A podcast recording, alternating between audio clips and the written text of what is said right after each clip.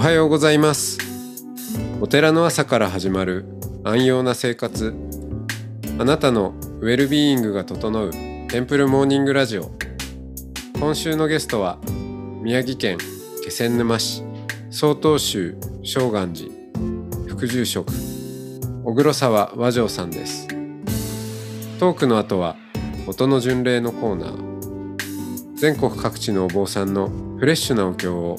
日替わりでお届けします。このラジオはノートマガジン松本商家の北条庵よりお送りします。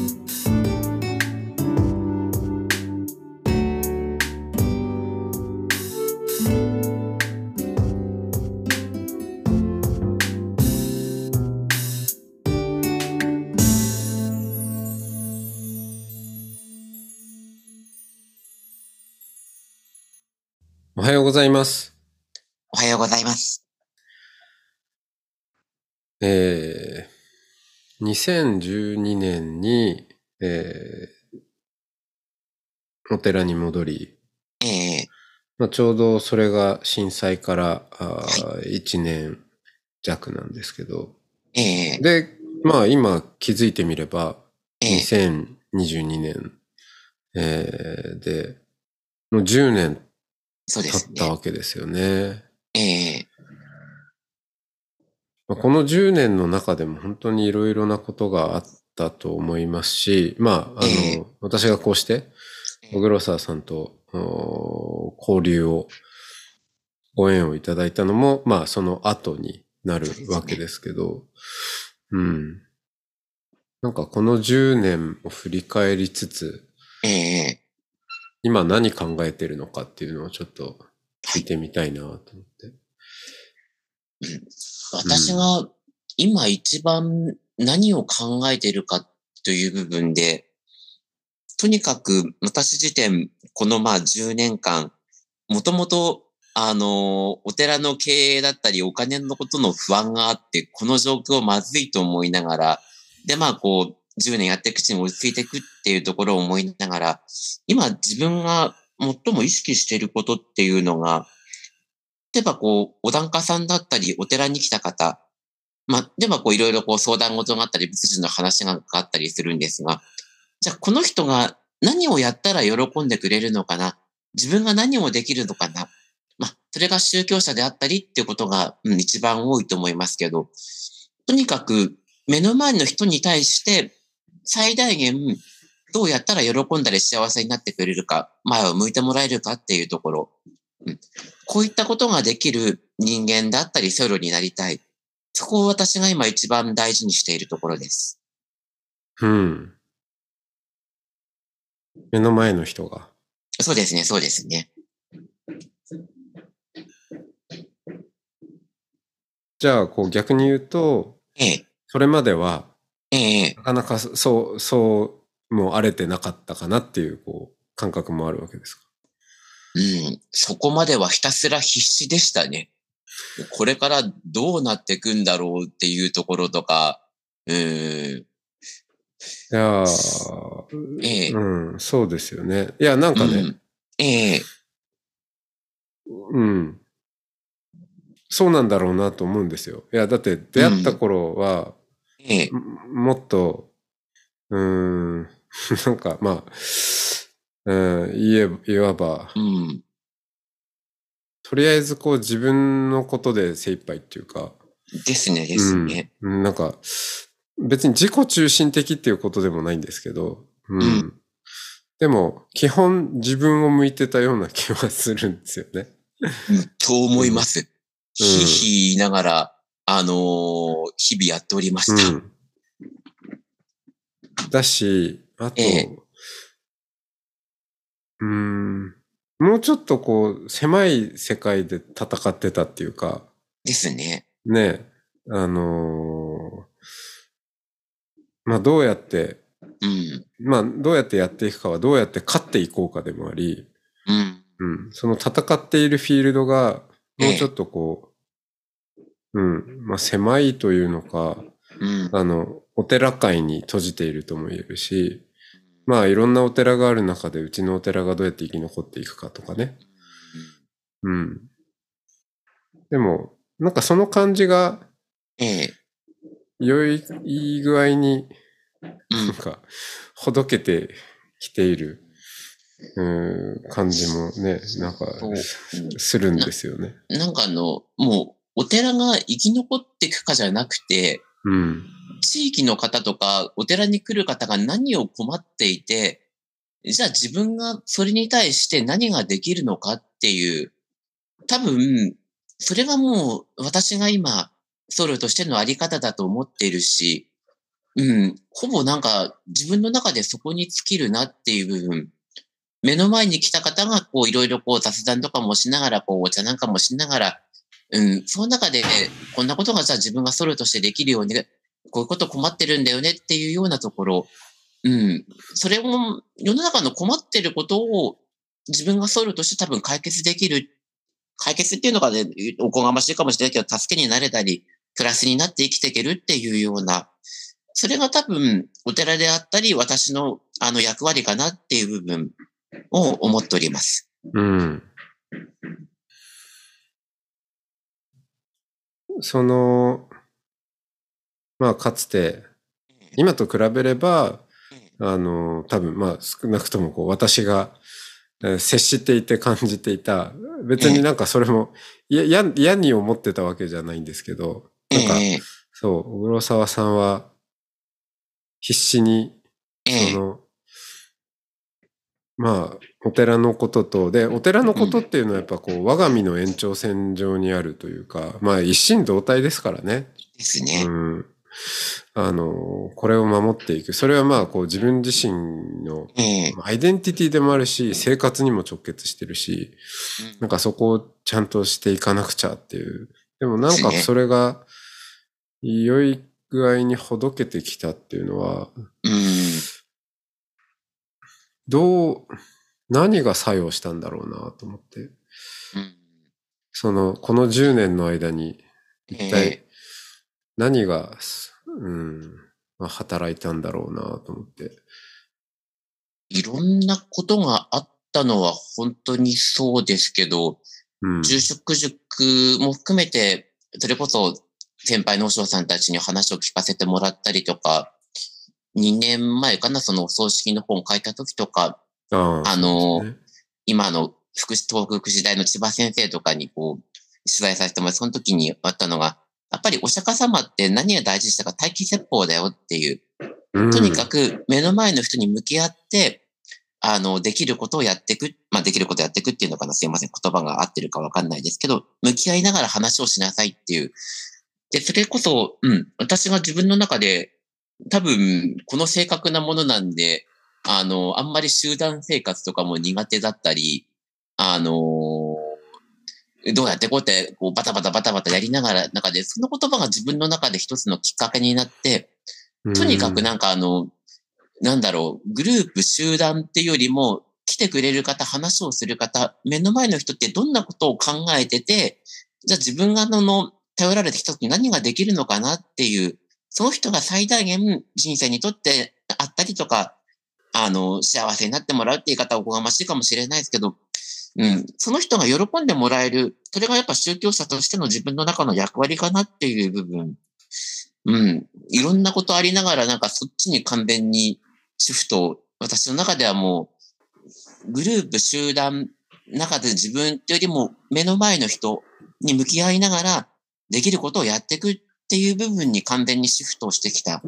という、うん、今の心境ですね。いや、確かにと思って聞いてました。そうですね。ええ、あの、グループ集団で見えてえ物事を捉えて、そしてまたその中で自分を位置づけようとすると、ええ、まあ、蹴散らしてばっかりいる 俺っていうのもあるかもしれないし、ええ、あの、なんかこう、お坊さん、お寺世界でもね、いろんなお寺がある中で、いや、うちのお寺なんてどうせみたいなのもね、うん、出てきたりとか、なんかええ、まあ、それで拗ねちゃうマインドって結構あるし、まあ、そええ、そこそこ、小黒沢さんも、はい。あの、す、すねがあったところもあると思うんですけど、いや、まあそれは別に誰しもあるので、わかりまうんいろん、それぞれの分分野で。だけど、なんか、そうですね。確かに待機説法。ええうん。その目の前の人に向き合う。まあ、それだけだよねっていうのは、私もね、すごく思うんですよね、最近。だから待機説法っていうのはすごく、うん。あの、今一番掘り下げたいなと思っていることであり、ええ。あの、産業層とか、ええ。うんとして、その、いろんな企業の人とも一対一で喋る機会も多いんですけど、ええ。マニュアルでできることじゃないし、ね、その本当にみんな違うんですよね。うん。で、あの、いや、その時に、本当まあ、待機説法大事だなと思って僕もやるんですけど、向き合うってなんだろうっていうのはね、またうん。結構考えさせられることがあって、ええ本当にその人に向き合っていく、うん、うんという言い方はするんですけど、ええそれってど、じゃあ具体的にどういうことですかっていうと、うん。まだなかなかこう、言い表せないところもあり。え小倉さんはどうですか？向き合うっていうのは、どういうそうですね。てます？多分、語彙力と私の知識の範囲でしっくりする例えって合ってるかわかんないですけど、私が思ってるところを言うと、ちょっとおせっかいなおばちゃんぐらいなイメージを持ってるんです。ほうほうほうほう。というのは、あの、最初はこう気軽に挨拶とかしながら、雑談なんかして天気いいよねとか今日どこ行ったのみたいなところから、だんだんそういった関係を続けていくと、こう、この人ってどんな人だったり、あの家族のことをどう思ってたり、その中でこう悩んでることがあったりとかっていう、うん。その中で、じゃあ自分がこういうふうに話があった時に何ができるよっていうようなところ。うんうん。で、それってじゃあ、どういう、向き合うっていう言葉をどう言ったらいいのかって言ったら、うん。なんか多分、ちょっとおせっかいなおばちゃんなのかなっていう。まあ、すいません。あの、おばちゃんっていう言い方合ってるかわかんないですけど、うんなんかあった時にいつも気軽に挨拶をしたり、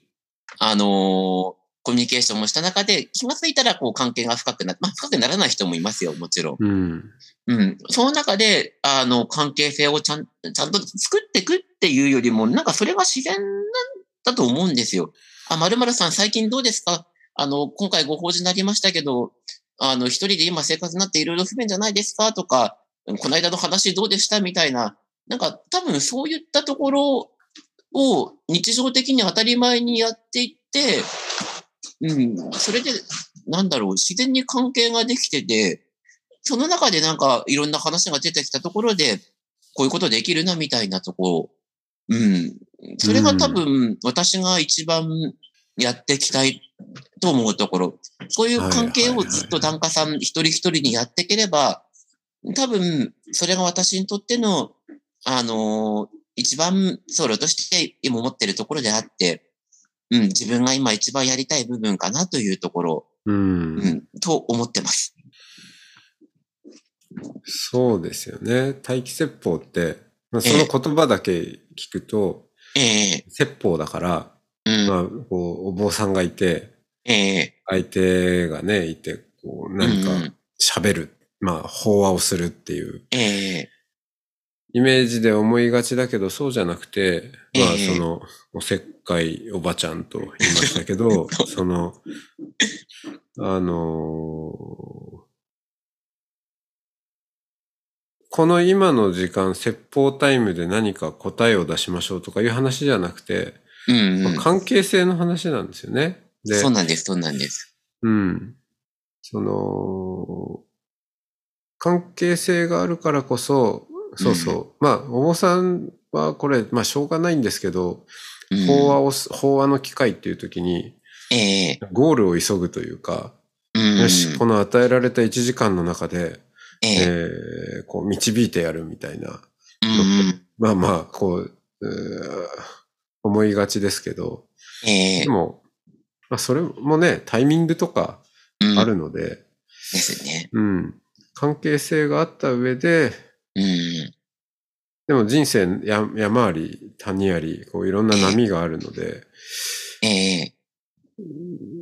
何年もこうお付き合いしていく中で、あ、なんかちょっと今いろいろしんどいぞっていうのが出てきたときに、まあ同じ和尚さんの同じような話なんだけど、今までとはまた違う響き方をしたりもするわけだし。そうですね。うん。そういう、こう、気長さ？うん。うん。は、うん実は大事なポイントですよね。うん。それこそ、私たち、うちのお寺なんかもそうですけど、地域密着で、いつもこう、顔を合わせる方とか、ご葬儀のきっかけで縁がある方ともありますけど、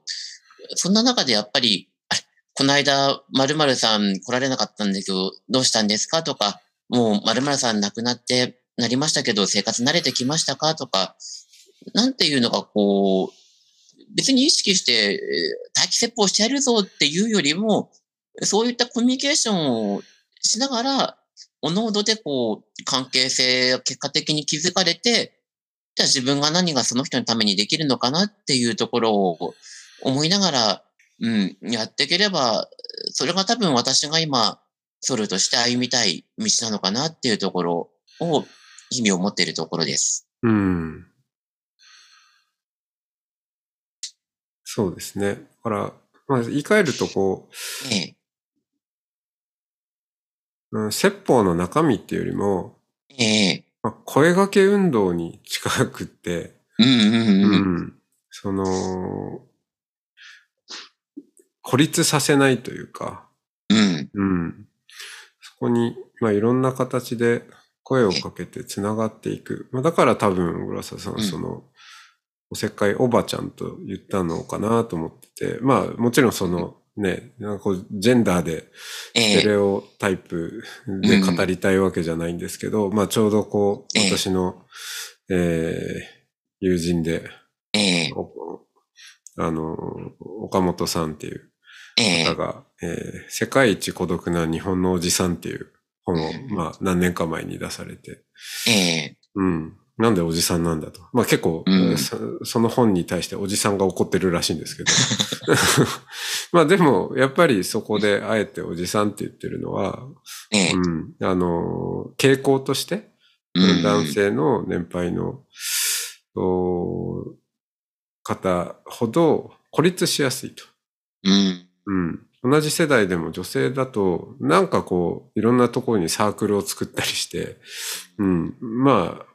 あっちこっちで、緩やかでもこう、つながりを作ることができるけど、まあ、特にこう、会社一筋とかでやってきた人は、それがなくなった途端、なんか何していいかわかんなくなる、まあ、うんおじさんが少なくないっていう、まあまあ、そういう趣旨の本ですけどね。まあ、そこで言われてることは結局、やっぱその孤立させないっていうね、うん、うん、つながりを作る力っていうか、ことかなと思って。うん。そこなんでしょうね。うん。特にコロナ禍でも、私、まあ何回かその、自身の方の話とかも、あの、ありまして、うん。他の方から見てても、なんでっていうような話がいくつかあったんです、周りでもね、多分、私なんかもあるけど、どうしても、今コロナで会うのが当たり前だったのが会えなくなるところで、自分の中でこう、悶々とするものがあって、そこをこう、出すようなところがなかった。うん。うん。俺がなんか大きいのかなっていう部分を思って、先ほどの待機説法を向き合うっていうところにも、うん、感じてきますけど、うん、なんだろう。割と私結構今日一緒にお話ししてて、なんか当たり前ですみたいな話を、なんか自分で中でも言ってたなって思ったんですけど、多分、なんかそういう当たり前のこと、しっかりコミュニケーションを取ったり向き合ったりとか、うん。あの、目の前の人困ってたらこんなことしたら喜ばれるなとか、まあお金の話なんかもそうなんですけど、そういったところをしっかり、うん、やってったり見える化してったり、発信していく。なんでかって言ったら、最大限、その周りの人たちもそうだし、自分もそうだし、その人にとっての幸せになるため、まあ、なるためっていうのが結果的にそうだと思うんですけど、うん、うんそのためにいろんなありとあらゆるものがあったり、コミュニケーションが手段があったり、という話かなと自分の中で思っております。うん。そうですね。うん。確かに。うん。当たり前のうん話をええ、ちゃんとするってええ、大事ですね。そうなんです、そうなんです。うん。いや、こんなこと言わなくったって分かってるだろうみたいなね、ことこそ、うん。ちゃんと喋って、まあ、うんメンテナンスするというのか。そうですね、そうですね。うん確かに。うん。なんかそれはやっぱりできるんだよっていうことを、まあ、私なんかもこう、お寺でこう、供養のガイドブックなんか作ったりとか、まあ、檀家さんとかご葬儀の時も、お書類作ってこうですよって話もしたりしてますけど、うん、なんかそこの窓口がわかる、見える化されてるっていうところ、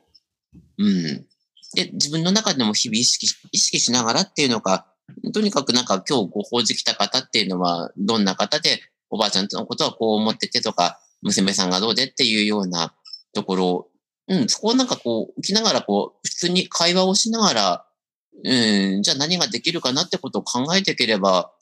おのずとなんか、おのおのいい関係だったり幸せになれるのかなっていう、うん、感覚を自分の中で持ってます。うーん。うん。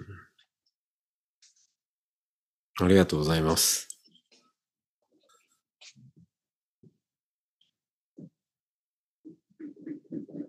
小黒沢さんの、ええ、そうですね、なんか、うん。肩の力の抜けた小黒沢さんがだんだん現れつつあっていい感じですね。うん。なんとなく自分の中の方向性的なものが、あの、見えてきたっていう感覚ですよね。こうあらなければいけないとか、こうしなきゃいけない的なところを、をまあ、なんかこう、肩の力が抜けてきたっていうのが、いや、それよりもなんか、うん、なんだろう、うん、それだけの話なのかな。一度、こちらとしてはこういう形なんだけど、最後は供養の話も皆さんでこういう形で選んでくださいねっていうところもあったり、うん、自分の中でなんか、うん、当たり、当たり前なところを見える化したりやってったり、うん、というか、すいません、なんかちょっと言葉が足らない気はしますけど、はい、ありがとうございます。また、いろいろなところでお会いできれば嬉しいです。引き続きこちらこそよろしくお願いいたします。ありがとうございます。はい。じゃあ、どうぞ、元気でお互いに養生そうですね、そうですねやって。いきましょう。ありがとうございます。はい。じゃあどうもありがとうございました。さようなら。今日、ありがとうございました。今後ともどうぞよろしくお願いいたします。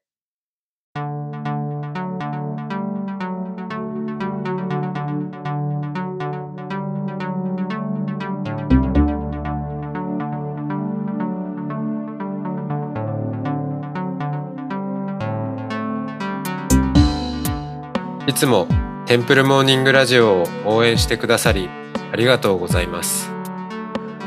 番組を継続支援してくださる TMR サポーターを募集しています。詳しくは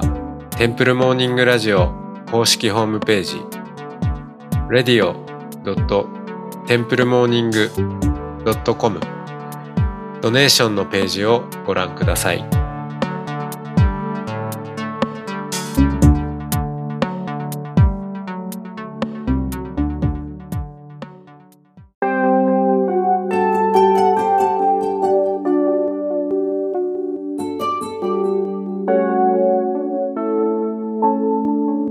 からは音の巡礼のコーナーです。全国各地のお坊さんのフレッシュなお経を日替わりでお届けします。登場するお経やお坊さんに関する情報はノートマガジン音の巡礼をご覧くださいトークゲストへのメッセージやお経の感想などもノートマガジン音の巡礼ウェブサイトのコメント欄でお待ちしておりますそれでは今朝も音の巡礼いってらっしゃい。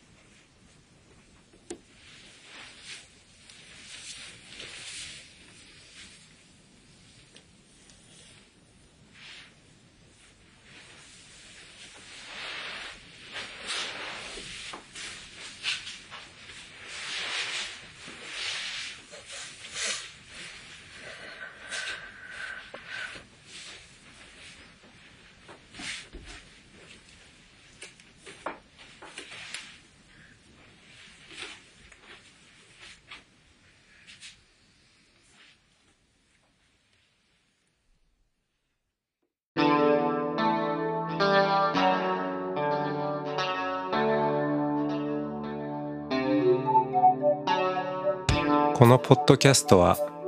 ノートマガジン松本紹圭の方丈庵よりお送りしました。お経コーナーはノートマガジン音の巡礼のご協力でした。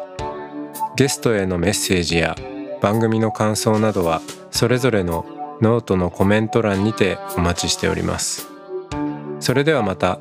テンプルモーニングラジオでお会いしましょう。